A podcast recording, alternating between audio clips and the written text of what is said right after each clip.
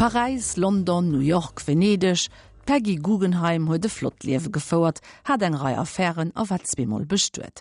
Duerchte ass reichem Haus huet sech nie em grosbiergelech Konventionioune gekümmert, an de Kräse vun der literarscher a kënchtlerscher Avantgard huet sie de Freiraum fand, déi sie gebraucht huet an noch eng Aufgab, die sie erfüllt huet. Sie gouf Galeristin als Sammlerin. Haut as sieht Powerfrau beim Angelika Tomi. Ein eigenes Museum. Diese Idee schwirrte Peggy Guggenheim seit Ende der 30er Jahre im Kopf herum. Doch zunächst einmal plant die 39-jährige Dollarprinzessin eine Galerie in London. Die reiche Erbin lebt auf großem Fuß, aber sie ist auch großzügig und unterstützt etliche Freunde und Künstler durch finanzielle Zuwendungen. Bei den Vorbereitungen zur Eröffnung ihrer Galerie besucht Peggy Guggenheim 1937 den Bildhauer Hans Arp und kauft ihm spontan eine kleine Plastik ab. In dem Augenblick, da ich sie berührte, wollte ich sie besitzen, erzählte sie später. Arps Plastik, Kopf und Muscheln ist das erste Stück ihrer zukünftigen Sammlung. Ende Januar 1938 eröffnet sie Guggenheim Jeune, so der Name der Galerie, mit einer Jean Cocteau-Ausstellung, zu der unter anderem zwei große Betttücher gehören, die Cocteau mit lauter Nackten bemalt hat. Mit den Betttüchern gibt es Probleme beim Zoll. Guggenheim verspricht den Zöllnern, die freizügigen Kunstwerke nur im privaten Kreis zu zeigen und kauft schließlich eines davon. Und so hält sie es auch in der Zukunft. Bei jeder ihrer Ausstellungen kauft sie ein Werk des Künstlers. Als Gea van der Feldes Ausstellung floppt, kauft sie unter verschiedenen Namen sogar sämtliche Bilder auf. Die Galerie, die Werke der wichtigsten zeitgenössischen Künstler präsentierte, wie Henry Moore, Kandinsky und Picasso, war insgesamt sehr erfolgreich, aber sie warf keinen Gewinn ab. Peggy Guggenheim beschließt kurzerhand, die Galerie aufzugeben und stattdessen ein Museum zu gründen. Doch der Ausbruch des Krieges macht ihr einen Strich durch die Rechnung. Peggy Guggenheim verlässt London und zieht nach Paris. Hier hatte in den 20er Jahren ihr wildes Leben angefangen. Während ihrer Ehe mit dem König von Montparnasse, wie der dadaistische Maler und Dichter Lawrence Weil genannt wurde, hatte sie die Pariser Avantgarde kennengelernt und das Bohemleben. Auffällige Outfits und unkonventionelle Auftritte gehören seither zu ihren Markenzeichen. Ihr langjähriger Freund Marcel Duchamp, der ihr bereits bei ihrer Galerie mit Rat und Tat zur Seite gestanden hatte, öffnet Peggy Guggenheim die Türen zu den Ateliers der Künstler. Peggy Guggenheim, die sich vorgenommen hat, jeden Tag ein Bild zu kaufen, erwirbt unter anderem Arbeiten von Dali, Giacometti, Leger und Man Ray. Es herrscht Krieg in Europa. Die Preise für Kunst befinden sich im freien Fall.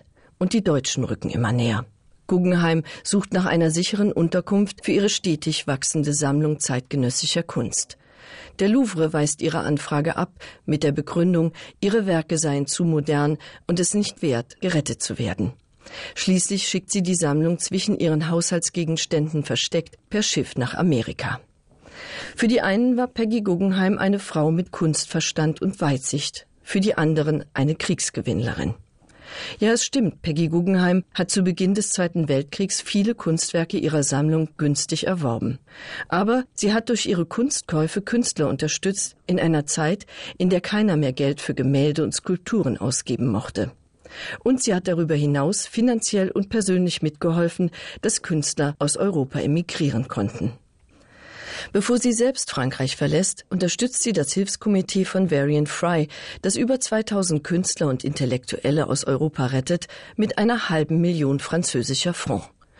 Um den deutschen Maler Max Ernst, den sie im Rahmen der Hilfsaktion kennengelernt hat, kümmert sie sich persönlich. Die beiden werden ein Paar und reisen 1941 gemeinsam nach Amerika aus, wo sie bald darauf heiraten. Ein Jahr später eröffnet Peggy Guggenheim in New York die Galerie Art of this Century, eine Mischung aus Museum und Kunsthandel, in der sie ihre Sammlung präsentiert und Ausstellungen veranstaltet. Neben europäischen Künstlern zeigt sie nun zunehmend auch amerikanische und fördert unter anderem Jackson Pollock, den sie für den größten Künstler seit Picasso hält. Als Peggy Guggenheim 1946 ihre Autobiografie veröffentlicht, geht ein Aufschrei durch das puritanische Amerika. Ihre unverblümten Bekenntnisse über ihre Ehen, Lebensgemeinschaften und Affären schockieren die Öffentlichkeit. Doch Peggy Guggenheim stört das nicht weiter. Ich habe immer nur getan, was ich wollte und kümmerte mich nie darum, was jemand dachte, bekannte sie und fügte stolz hinzu, ich war eine befreite Frau, bevor es die Bezeichnung überhaupt gab. Einen Teil ihrer Freiheit verdankte sie ihrer Herkunft. Peggy Guggenheim wurde, wie man so schön sagt, mit einem goldenen Löffel im Mund geboren. Trotzdem war sie sehr unglücklich als Kind. Sie litt darunter, weniger attraktiv zu sein wie ihre beiden Schwestern und unter dem Tod ihres Vaters, der sich beim Untergang der Titanic als echter Gentleman erwiesen hatte, als er seinen Platz im Rettungsboot anderen überließ.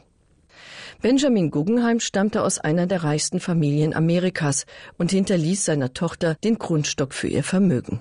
Der kunstbegeisterte Industrielle unternahm regelmäßig Kulturreisen nach Europa, anfangs mit der Familie, später mit seinen Geliebten.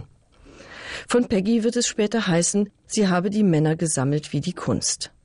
Dem verlogenen Moralkodex und langweiligen Leben der High Society kann sie bereits als junges Mädchen nichts abgewinnen. Als sie im August 1919 volljährig wird und ihr Erbe antritt, wirft sie alle Konventionen über Bord. Sie sucht die Nähe von Künstlern und Intellektuellen und siedelt schließlich nach Paris über, wo sie Lawrence Weil heiratet, von dem sie zwei Kinder bekommt. In den folgenden Jahrzehnten reist sie viel, wechselt immer wieder die Wohnorte und die Männer. Peggy Guggenheim war schnell gelangweilt, exzentrisch und unstet. Erst mit der Eröffnung der Galerie in London fand sie eine Aufgabe, die sie voll und ganz ausfüllte.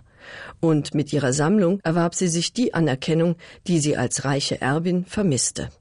Ihr Traum vom eigenen Museum erfüllte sich, als sie 1947 wieder nach Europa zurückkehrte. In Venedig fand sie einen Palazzo am Canale Grande, den sie als Wohn- und Ausstellungsgebäude umgestalten ließ. Ab 1951 wurde das Museum im Palazzo Venier dei Leoni in den Sommermonaten für Publikum geöffnet. In der Zwischenzeit zeigte Peggy Guggenheim ihre Sammlung, die mittlerweile 136 Werke von 73 Künstlern umfasste, auf der Biennale von Venedig, in Florenz und in Mailand. Auch später geht die Sammlung immer wieder auf Reisen. Sie gastiert in Amsterdam, London, Zürich, Paris und New York. Mittlerweile reißen sich die Museen um die Sammlung. Peggy Guggenheim erteilt unter anderem dem Louvre eine Abfuhr. Den Zuschlag bekam das New Yorker Guggenheim Museum, das ihr Onkel gegründet hatte, unter der Auflage, dass die Sammlung in Venedig bleiben muss. Diese Vereinbarung bescherte der Lagunenstadt über Peggy Guggenheims Tod im Jahr 1979 hinaus eine dauerhafte Attraktion für Kunstliebhaber. Dat wat Angelika Tome iwwer Eispowerfra Peggy Guggenheim. Um halfracht begréeschte Mikezock fir die Mission Soul Power. An der Serie iwwer Geschicht vum Soul giet et haut iwwer de Blue Eyed Soul, de vu Weise gemerket. Die meescht Artiste sie Black. Et ginn awer Orpu wenigch ausnamen. Mediteiler lo gleich.